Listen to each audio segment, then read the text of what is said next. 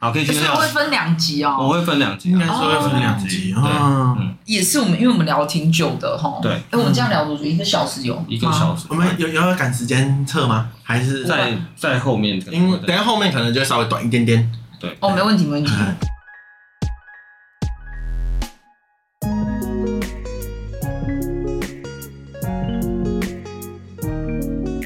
而且我之前也看过导演有接受过一个访问，嗯，文字的访问啊，你有提到说你之前不是做纪录片剪辑的，你是前面在做戏剧吗？还是什么相关的？呃，可能前期剪很多宣传影片，对。对，就是宣传小影片这样子，那种很记录式的故事形态的影片做的没前期没有那么多，因为。因为你要架构出一个故事，不是那么容易的事情啊，不是每个人都可以一开始就有办法做，其实很少。如果他一开始就可以，呃，那个剪辑师一开始就知道怎么把一个故事架构出来，那算是蛮蛮有天赋的，真的。对，嗯。而且在文章中，你也好像也有提到说，你当初是有在剪那个大体老师的那个影片的时候，你自己有不适应，然后你自己会有对这件事情你没办法很客观的去看待，把它当成一部影片。因为你会觉得很不舒服，那时候。我觉得，我觉得小事当时年纪小，真的是一个，就是你年轻的时候，你看的东西是真的是比较局限的，所以会比较容易陷在一个人的一些情绪和主观的感觉里面，然后又加上我是本身其实会比较主观的人，对，就是我觉得我有点艺术家性质，对对，你是，我觉得你是都是，对，那所以就很考验这个人怎么样去扩展自己世界观。那我我。大体老师那一个我也学到很多，但是我最印象深刻的是我拍一个，因为因为慈济他们有一个志工，他们有一群志工，他是就是我们刚刚有提到大体老师那部片，嗯、然后那一部片叫做那个《静默阳光午后》嗯，对。那慈济他们比较有趣，因为他们是宗教团体，嗯，所以大家台湾普遍信佛嘛，嗯，所以他们会觉得说，哎，我的身体。在过世之后，如果送到那边，他觉得是有一个被保佑之类的，嗯、或者是你那个要怎么回馈吗？嗯、对，被保佑哦，我以为是不可以这样做诶，所以他们是支持的。那谁支持？慈济他们他们支持啊，他们本身有慈济医学院，然后他们的他们很特别，他们因为因为台湾的医学系很多嘛，其实也不少，可是他们的大体老师是比较多的，其他其他医学院常常都是够。我不太确定现在怎么样啊，对不对？因为因为《静默》这部片已经有几年了，那是二零一七年的作品。二零一八对，二零一八上院线，嗯、对，那那个时候数据也还是这样，嗯、就是其实你这是大家不知道的面向，因为其实大体捐赠啊，或者是捐赠器官这些东西，我们可能呃多少都会接触到，多少都知道有这样子的概念，可是。嗯可是其实，嗯，还是华人，他还是对生死要有一个诠释，没错，或者是对对，因为我一直以为宗教反而会是一个主力，哦，没有，大家送那边蛮多，所以他们不缺不缺身体老师这样子。嗯，但所以他会有个什么状况呢？他比较特别，就是他在那个人过世之后，那个志工他会过去看他，快过世之前他会过去看他，然后去看他身体状况，因为。老实说，不是每一个身体都这么的适合被解剖教学，他可能残缺或是怎么样的，所以他会去看。那他去看就有很有趣的状况，比如说你是那一个即将成为大体老师的人，你躺到那边，你看他过来就怎样？我现在是要死了吗？为什么要来看我？你知道吗？会有一个这样子的一个作用，所以所以他们很常面对这个东西，就是好像他来。就是被当做牛鬼蛇神，那个那个叫牛头马面，黑白无常之类。对，好像死神这样子。嗯、那另外一方面，他就是会做这个检视的动作，这样。所以他们对，尤其是有一个志工，他他做了非常久，他好像是最资深的。那那个时候我看到他，其实真的有一点不是很舒服，是因为我没有想象过有人对生死如此的看淡。嗯，然后我真的有一点感觉到，我不知道会不会惹火慈济的人，但是 就是我个人的感觉了。但是我现在很敬佩他，打预防针，了解了解。我其实说这件事情完全没有值得好笑，我们都不是在嘲笑，但是我们没有。现在氛围很棒，突然觉得你没有那么艺术家，你开始市侩了一点。我那个时候就真的觉得他给我感觉真的就是一个死神的感觉，因为他对生死这件事情太看太冷漠了，太冷漠了，所以我觉得很不舒服。然后我觉得哦天哪，我要怎么剪这个人的故事？因为我会觉得我要剪这个人的故事，我一定要对他很有感觉，我要喜欢某种程度喜欢他，是，所以我办法把把故事很好剪出来嘛。可是那个前期我都一直在哇，你 就是有点面目狰獰，对对，就是有一些表现会让你无法理解，说你怎么可以这样想那种感觉。对对对，但是很后来很后来我才明白到说他不是呃真的那么冷漠，他是真的太对这件事情已经。看看到无数次，然后看开了，嗯，然后他知道这是人生必经的一个过程，然后他知道他在做什么，他的工作是什么，所以他知道这件事情背后的意义。对，那当然某一种程度，我觉得那个是他在看了这么多东西，然后他面对别人把他当做死神或是牛头马面之后，他的一个方式去面对这些事情。所以去理解了他之后，我突然觉得我的。就那个步伐是一个很大的一步，嗯、对一个人从这么排斥到你真的理解到他，理解他，对，所以觉得对我来说是很很很棒的一个转折，对对对对对对对，你更理解纪录片是什么，嗯、然后他也蛮帮助我在之后。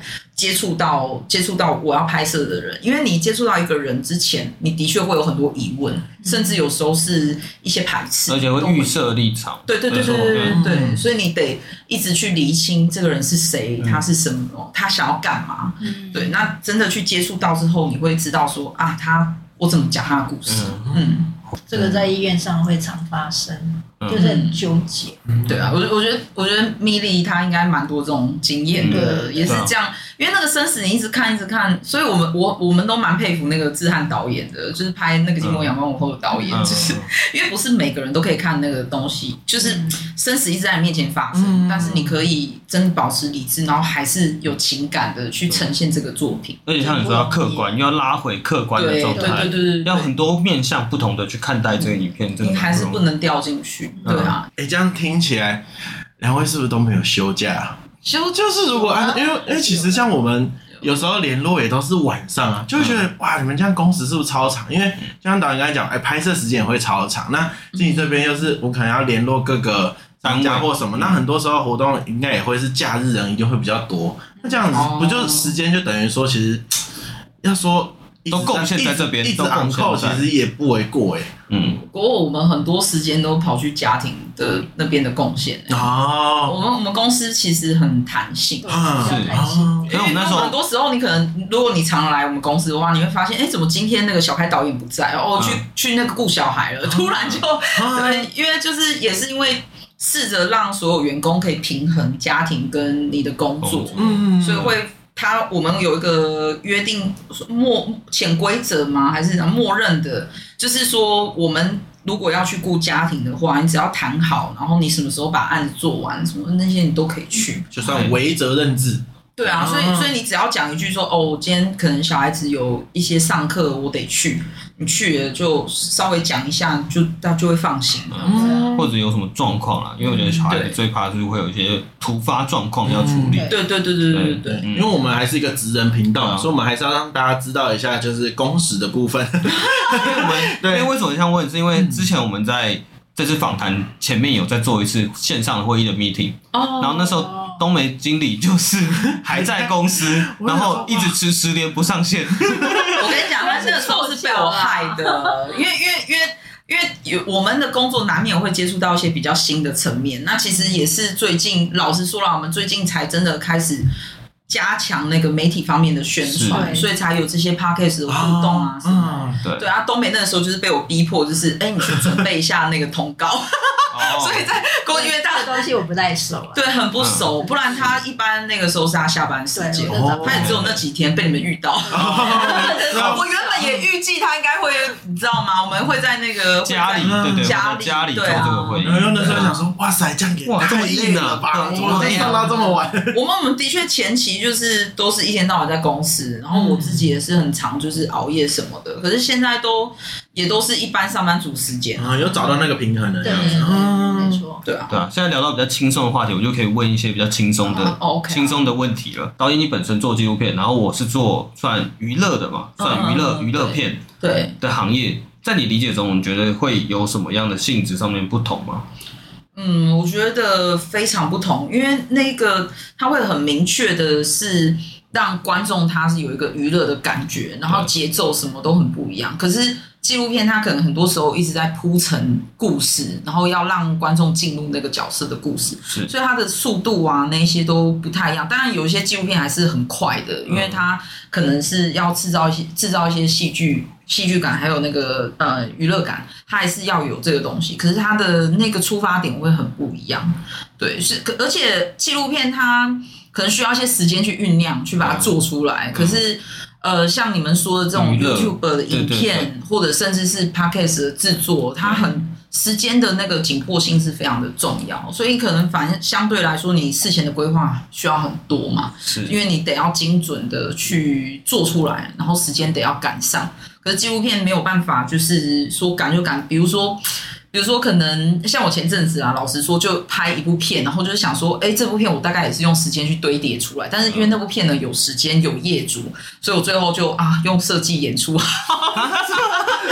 是可以这样子吗？可以讲吗？可以讲吗？可以啊，因为因为它是一种手法，就是因为应该是说我想要拍的太难拍了，我想要拍的对象他是。真的真的很难，可遇不可求啦。但是我又笑想想说，我应该可以遇得到。但是很多时间空间限制的状况下，我遇不到那样子的被摄者，我只能跟他们聊。所以最后只只好就是用他们真实的故事，但是我用有一点比较是演出或是象征性的手法去表现。是对对对。所以那个他，如果你牵涉到速度的时候，他可能就。真实性也，我拍的东西还是真实，只是说你是不是可以真的是那个人原样演出，就是他就是他，然后他在生活中的那个过程，这个其实就会是有一些我觉得娱乐跟纪录片的差异，就是会不会有设计过？其实。你的定义可能是这样，有有一点像是这样，但是但是真的慎重声明都是真的。我我每次上 发片的时候想说，我之后还可以在纪录片鬼混。因为我觉得特别想问这个，是因为我刚才突然想到一个问题，嗯、就是其实现在为什么会问娱乐片跟纪录片会不会有差异？是因为我、嗯、我刚才有想到，其实现在蛮多娱乐片，嗯、不管是、嗯、呃内地大陆那边的，或者是台湾的，其实越越来越常用。纪录片的手法，就比如说，假设好了一个唱歌节目、嗯、选秀节目，嗯，他唱完歌，就是呃导演你唱完歌了啊，经理你唱完歌了，嗯，就之后再拉一卡是说，啊，你对那个对手的想法是怎么样？然后一个专访，哦、对，是是。是，但是其实之前台湾其实不会这样做，对，就是好像自从国外开始，就说好像开始会用记录的方式，就是记录你这个心路历程，嗯，然后穿插在节目中间，让这个整体感觉更有张力。哦，可是我记得台湾之前就有类似的节目，但是我我觉得，呃，那大陆还有那个国外那边是的确是发展的比较成熟，对，嗯、对，但是纪录片导演大概都知道这样子，类似这样子的手法，对，嗯，所以我就想说，这个拉到娱乐片上面其实蛮酷的，就是用记录，对，应该说有点真实的在记录你当下的感感情，是是，是，然后穿插在。节目中间这件事情，因为其实很多 YouTuber 的拍摄方式也是很类似纪录片啊，那 Vlog 也是一种纪录片，也是一种纪录片。对，然后或者是说他，呃，他可能也会去采访一些事情、一些人事物，一些他都会有一点像。对，对，其实像 Podcast，像你们很多 Podcast，他会去访问一些人，那那个其实也都是纪录片的一种方式。对，所以有时候我跟你们聊的时候，我会觉得哎，很接近。对，我懂你的，因为像我们开录之前，我们也稍微的聊到嘛，就是那时候胖子有讲一个，我叫他胖子，嗯，阿胖那时候讲到一个点是，当初我们有被我们的听众有些人反映说，我们的篇幅比较长。哦，对，然后那时候我们就讨论出统一说法嘛，就是如果假设你要介绍一个人的经历。但是你只用了十几分钟，嗯，对，不太够。对，然后那时候就突然跟导演对上，就说哦，其实跟纪录片的形式有一点像，因为如果你要介绍一个人的故事或者一群人的故事，其实那个时间跟那个篇幅本来就会相较起来比较长一点。嗯，对啊，对啊，的确有一些东西真的很难很短浓缩，一下，要怎么浓缩？对啊，对，因为我觉得有时候真真的是漏掉一点点，好像整个故事味道就不对，所以我就觉得真的有些东西，因为像我们俩自己。在剪的时候，就也会在讨论说啊，是不是太长？这边可以删吗？嗯，不行。这边呢，不行。算了，就留着吧。而且有时候会有点可惜，就是如果碍于篇幅的话，就像其实很多娱乐片，就是我们讲电影好了，对，它可能有放映的时速的问题，好像是因为费用或者什么各的因素，我也不太清楚。嗯，但是它会因为时速的关系，它浓缩了部分的片段，然后就觉得哎、欸，少了那么一点点的感觉，这样。哦，对啊，对啊。然后自己当创作者的时候，就希望说能够把东西。不是懒得剪哦，不是懒得剪，是真的 是真的把它记录下来。我们都听爆哦，听爆狂听。对，嗯，就是因为我们自己也会，就是完全是等比的在等比的在剪啊。对，我们不是跳着剪，我们变成是听下来发觉，哎，这个故事其实它的脉络会影响到后面，或者是就算没有影响，其实我觉得我们中间还有聊到什么话题，也会影响到这样。对，所以我觉得这个就像导演说的，就是跟。纪录片的形式有一点像，就怕 lose 掉一点什么东西。嗯，我觉得你们也是真心喜欢你们的受访者，哎，感觉是这样子，就是你们在意他们讲出来的东西可以被完整的呈现。我觉得可以这么说。嗯，因为真的会很害怕让受访者觉得说，哎，他怎么剪出来的东西不是我那时候讲的啊？对，就因为我觉得这种编排上，或者是我不知道，有时候甚至连问题语气，我们都觉得会有点担心。对，就是哎，会不会让人家觉得不舒服或什么？对，其实都会有一点那种状况在。明白，对啊。我们我们纪录片导演在访谈的时候也会有这样类似的顾虑。嗯，对对对对对。对，而且刚才我听胖子讲说，其实有一部分我刚才有想法，就是他说，如果假设我们的创作被盗载后，我们会很开心。可是前提是我们的成本可能没有像刚才东梅经理讲的，可能成本没有像导演或者是制作上面。可能需要花到大量的成本，所以他要获得的东西绝对是因为我相信做一件事情，没有人不希望可以获得到利益这件事情，嗯、对，嗯、所以他那个成好像比例上面好像又有点不太一样啦。对、嗯、我自己的感觉是这样。大部分导演还是希望说被被人家看到了，但是我们主要是希望就是说。因为毕竟啊，坦白讲，纪录片导演他们走的路也是很辛苦的，嗯，花了时间和金钱。那你你这样子看，其实我觉得对他们而言，他们也是需要拍片，总要有钱嘛。那你钱从哪里来？那这就是为什么我们想要，就是说为什么要做这件事情？希望说大家还是有一种智慧，就是我一个希望说维护智慧财产权。对对对，那一方面也是希望说更多人可以支支持他们。因为毕竟说，现在台湾的产业像纪录片啊，也是慢慢开始发展起来，也是需要更多人支持。要不然每次啊，我们去街上啊，或者说有时候打电话，他说纪录片外面就就是国外就有啦。啊，我们台湾真的有纪录片的导演吗？其实我们都是会会跟他们讲说，真的有，而且拍的影片真的很好看，所以请你们支持。那如果以台湾的市场来看，你觉得最大的？问题为什么？因为明明就这么多人在拍这件事情，可是为什么却好像没有推得很出去啊？如果以目前他他就是蛮牵涉到，所以我们才要做包场电影院，因为他是很牵涉到说，你路上因为能够红，他一定得几乎得经过院线这件事情，那不然就是影展。那影展呢？老实说，台湾观众也不是真的很认识影展啊，是对啊，尤其是纪，这你剧情片影展已经认识不多了，那更何况是纪录片影展，它就是很小众。然后我觉得纪录片它可能从古至今就是有一些历史性啦，它有被政治操弄过啊，被使用过，被利用过，所以他们其实其实它，我觉得纪录片是相对来说比较压抑的，就是它有种种种种的一些。没那原因，所以可能跟国外的那个纪录片比起来，又稍微发展的不是那么好。嗯，对。好，那我们特别提一件事情是，是因为我刚才看到你们外面是有一个叫“旧世界”的扛棒，扛棒，对，那个是那是我们那是我们公司的名字。那包子堂电影院是品牌，品牌的那个名字。哦，对对，因为因为它。就是牵涉到我们怎么起家，我们就是拍纪录片起家，是，那就是为了要让拍的片子被看到，所以才，因为我们不可能成再成立一个公司啊，对，所以而且那个时候真的也小，我们就五个 五个人，三个人在那边做，对，一开始是只有三个人，那你当然是用他他会需要不同的嗯的名字去认识他，就是有点像是我们卖片的时候我们是用这个名字，对，可是我们拍片的时候我们用那个名字这样。哦，了解，就是就是同一个公司这样。对对对对对对，了解。蛮多人有这个困惑，想说以为我们是两个团队。对对对，因为因为我想说，哎哎，是不是不一样的啊？在内部，我们的确是分两个部门，是。一群人是拍片，几个人是拍片，几个人是，可是因为几个人是卖片，但是因为很多事情是大家一起合作，对，很难真的分很开，因为就像你在做那个行行销宣传一样，嗯，也会需要影片，对，所以就是会很多的合作这样，嗯，所以这么理解就是可能像旧世界这个就算是呃算内部制作的，对，然后包子囊就算行销。那一面的行销部门这样。哦，嗯简单来分是这样，对，嗯，同一个体系，同一个，体系，对对。对对。对，同一个公司。而且我们在网站上，我自己在网站上有看到你们最近应该说今年这几年有在这三年吧，有在跟。司法哦，对啊，做合作叫做试读司法的这个活动。对对对，今年也有，我们这样合作三年，三年了。对啊，因为他们就是喜欢我们的映后座谈的这个产品啦，嗯，这个品牌，所以就跟我们合作，因为他们。近几年在推那个国民法官，还有他们一直都在想要推司法可以进入人民的生活，就是你不要觉得法是有距离的，等等的。那因为它本来就是跟生活息息相关，所以他用影片啊，或者是他剧情片和那个纪录片都有哦，对，让人可以认识法律。他会搭配影片，再加上他会那个映后有那个法官，他可能讲解一些相关的法律。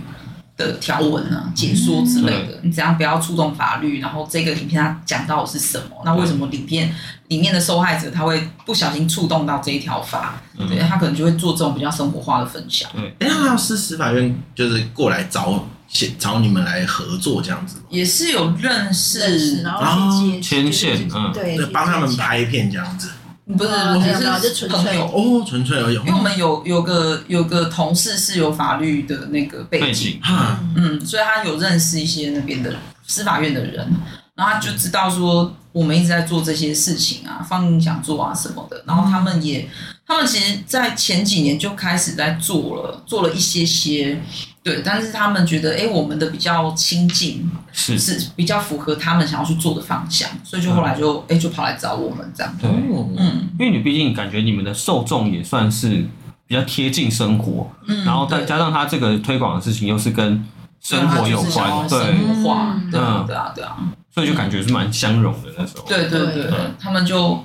也还蛮喜欢我们的，我们也是觉得倍感荣幸啦。对，因为其实一开始接也是会有点戒慎恐惧啊，嗯、就是就觉得不知道说会不会符合他们需求，因为我们毕竟不是行销公司。对啊，对，那个那个做法其实差蛮多。了解，对啊，帮他们去推这个，啊、没错。那我觉得在这节目算接近尾声的时候，我觉得可以请看是导演还是经理，可以讲一下，就是关于包子囊上面未来上面会不会有什么其他的。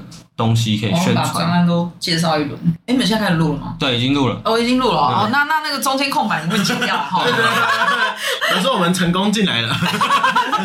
你们很棒哎，非常符合纪录片拍摄，随时都在摄影。对，非常好哇！真的是，我们十月一号啊，星期六下午两点到五点，我们会在那个宜兰人故事馆，他在宜兰。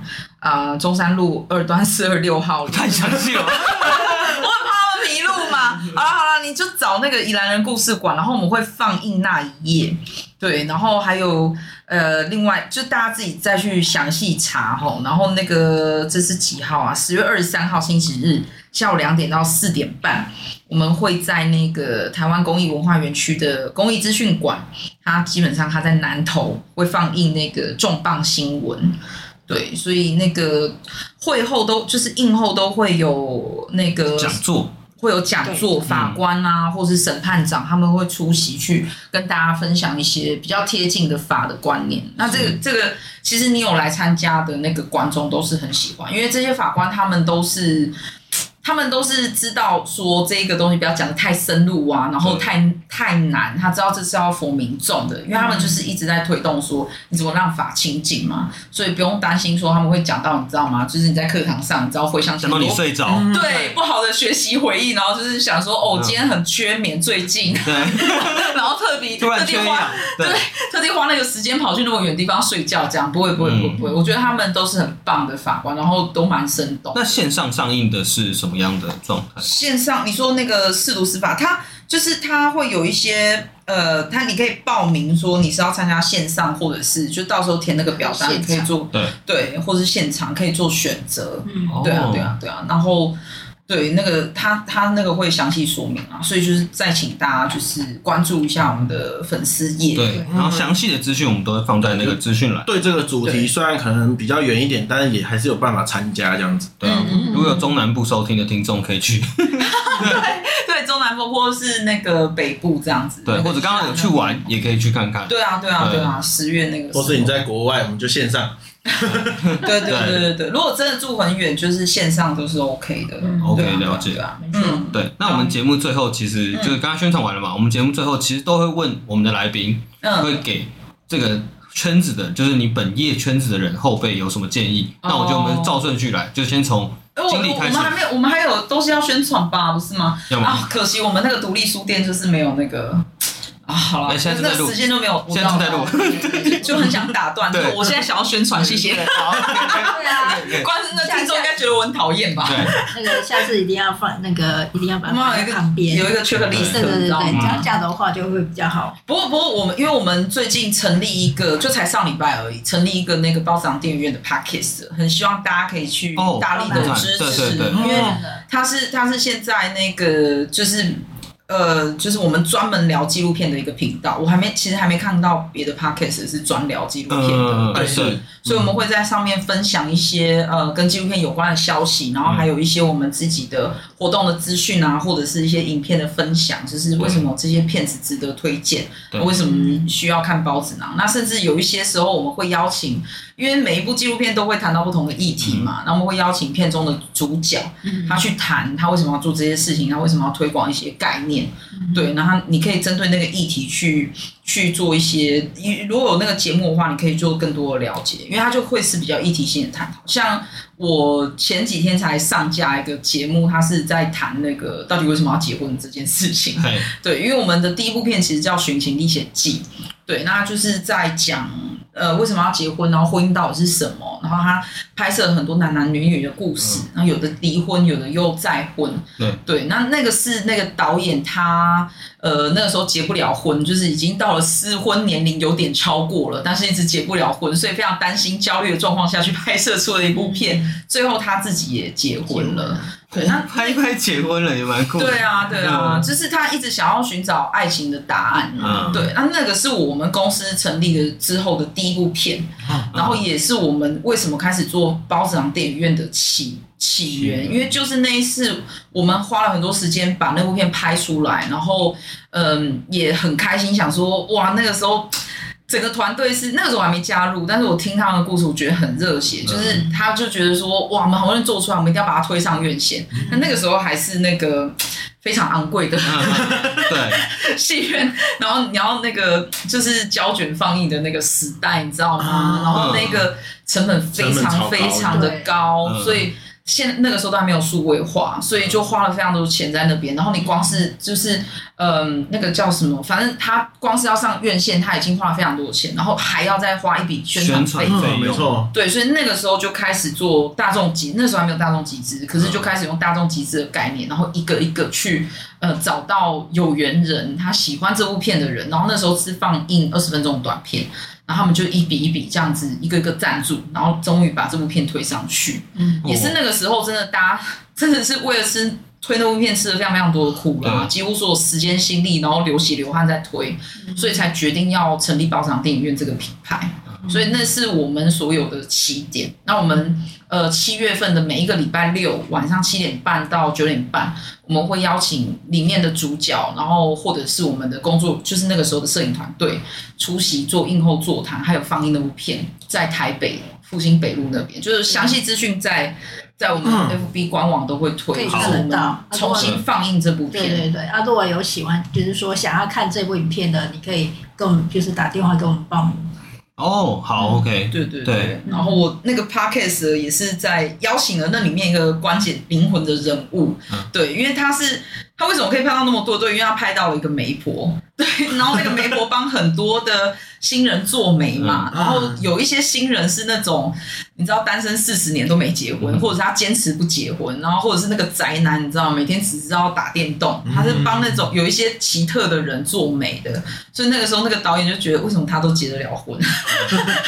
所以他就跑去拍，是这样子。哎呦，哎呦，哎呦，有心有怨念。对啊，有那种同事。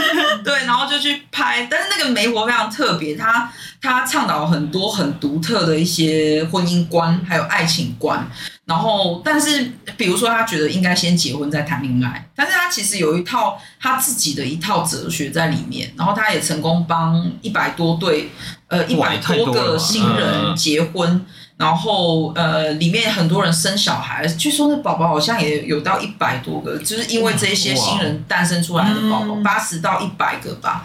就是我觉得对少子化台湾社会应该是非常大的帮助，对对，国家的珍宝。对，所以那一集就是我访问他，然后我也非常直球的去问他很多问题啦，就是到底为什么要一定要结婚，或是一定要谈恋爱，或一定要先结婚再谈恋爱？因为这其实跟我们一般对婚姻的认知都差很多。对对，那我觉得他给了蛮多很不错的一些回应，我觉得大家很推荐大家去听。对，然后也是给我们一些支持啊，喜欢就喜欢，对，不勉强，但是请帮我们五星级。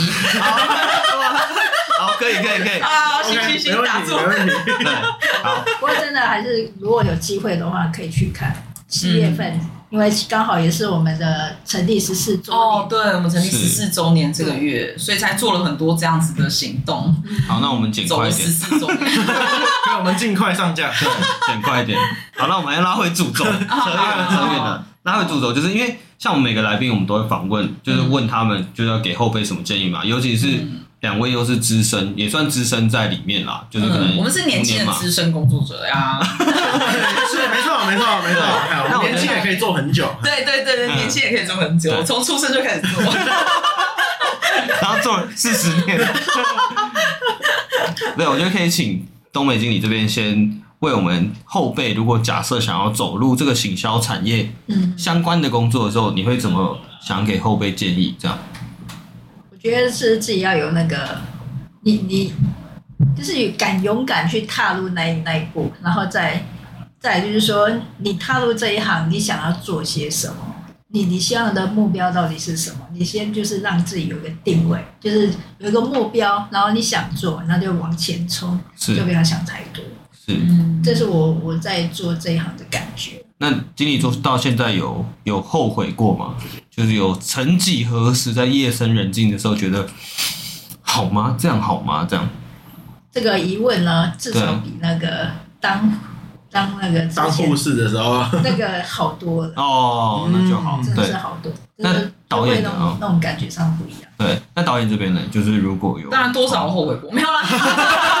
不是，直接跳过建议了。其实那不是后悔，是你有时候会怀疑自己做不做得到而已。因为梦想其实很大，然后有时候走起来，你多少会遇到自己比较对比较弱的地方。但是我觉得，其实我很大的一个体悟啦，就是走这些路，就是你不管做各行各业，都是你都会遇到困难。然后人他的能力就是，我觉得要怎么讲啊，就是。你要做好一件事情，其实它需要能力就是这么多。不管你是用在婚姻，或者是人际关系，或者是工作，我觉得许多层面你都可以看到这些东西。所以你需要练的能力，比如说，如果你是一个不会讲话的人，那你进入到婚姻，面临到人际关系，你一定会遇到瓶颈。那你在工作上也一定是会。所以不管你在哪里，你该练的是绝对逃不掉。所以我觉得就是。人生的那一些基本的东西，不要逃避，然后去好好的扎实的做。那你好好的去练这些基本功，到了一个点之后，你做什么都太容易了。对啊，我觉得不管是你，就就有点像是说，我真的做纪录片导演，真的做到一个点，我要转行，我都不能说就是完全零困难啊，因为各行各业它有它的专攻，可是。对，可是你会相对容易很多，因为光纪录片导演，你真的要做到强，我真的是觉得真的是三头六臂，所以我觉得很佩服那一些真的很厉害的纪录片导演，然后现在还坚持在拍片的那些，不管他做的，他可能还很辛苦，或者是他已经走得很前面了，其实真的很不容易，因为。要跟被摄者建立关系，然后你要拍得到，然后你要在有的时候我们常要去搞钱，你知道吗？你要在那个人面前，然后说你的故事有多棒，光这点就好需要，嗯、真的很需要勇气。嗯、在沟通上面，对，在沟通上面，然后你要讲清楚。我就看有很多很多年轻的创作者，他可能光是要讲，他已经快受不了了，然后他就退缩了。可是好可惜，因为他的片子真的有东西。嗯，对，所以这些都是。我觉得人生的他他需要的面向就是那么多，没有办法一个是没有任何一个逃得过啦。嗯，嗯对对。所以导演的建议就是，比如说，如果像要从事这个后辈，反而是在口条上面要训练吗？还是什么？我觉得口条是一个蛮重要的人生的基本技能。我以为你会说剪辑，结果不是。没有哎、欸，不是。我觉得真的口条很重要，然后再来再来还有很多别的东西，就是，是对呃一些。人生，人生，因为人生不是只有把片子拍好啊，就是这个东西，这个概念有点应用在很多东西上面，就是有点像是说，比如说东美，它要能够让那个纪录片可以成功被卖出去好，它不是只能只需要成功说服客户，它可能很有很多事前事后的事情要做，那那一个东西都是。反而是很重要的一些细节，那这些细节全部组织起来，你一个都不能漏，它才会真的被顺利的推出去。就是其实很难一言以蔽之，哎，太多了。我能懂。对对对，就很像你们要做记录，呃，你们要做节目，前前后后要沟通的，然后跟摄影师的协调，或是剪接师，呃，很多呃组织啊，然后还有这个影片到底怎么拍，要思考的东西很多。那你漏掉任何一个细节，哇，就开花了，你就会很恨自己。懂。而且细心也蛮重要的。对对对对对。那这样听起来，就是如果你真的有一个理念想要说，就来做吧。对对对对，我觉得不用怕什么困难还是怎样，因为反正你做，老实说，我觉得你做不喜欢的事情，你一样遇到那个问题。对，人生是跑不了的。那倒不如就是痛快选自己爽的，我觉得。这个是蛮酷的，这句话是蛮酷的。对。啊，那那是节目的最后，就是其实真的也蛮感谢，就是两位。邀请我们，也很谢谢常伟愿意接受我们的诈骗，让让我们认识到真的不同，就是不同领域的人。虽然说导演可能算相同领域，但是完全不同性质的人。对，那经理那边就更不用说了，就完全不我的跨领域啦。嗯嗯。然后在这个节目的录制过程当中，虽然这时间真的是比较长，嗯，但是也是谢谢两位这耐心。在那边陪我们这边聊，我觉得聊得很开心，对啊，对啊，聊得很完整，这样。对对对，那我会好好的把它剪好。对，麻烦你了，我真的很长哎。对对对，会有点长这样。对，阿胖这边的，我觉得就是我觉得就跟做纪录片一样，反正我现在只是担心说我们有没有漏掉什么问题而已。对，就因为会觉得说，嗯，就是因为就像我前面讲的，其实我就是对呃纪录片这件事情，其实我是真的很喜欢的。对，然后我也我也会很希望，就是讲的虽然。A 导演刚才说诈骗什么，可是其实对我们来讲，哎，我们不觉得被骗就不是诈骗啊。没错。对啊，然后我们就觉得其实也是很开心，就是哎，真的有机会可以接触到这个领域，对，就也很谢谢这样子，很谢谢。对啊，很开心认识大家，对啊，真的很开心。啊，那在节目最后，那我就来个跟听众打个招呼啊，我是高斯，我是汤，啊，导演，我是小开，好，我是冬梅。好，那今天节目就进行到这边，好，那大家拜拜，拜拜。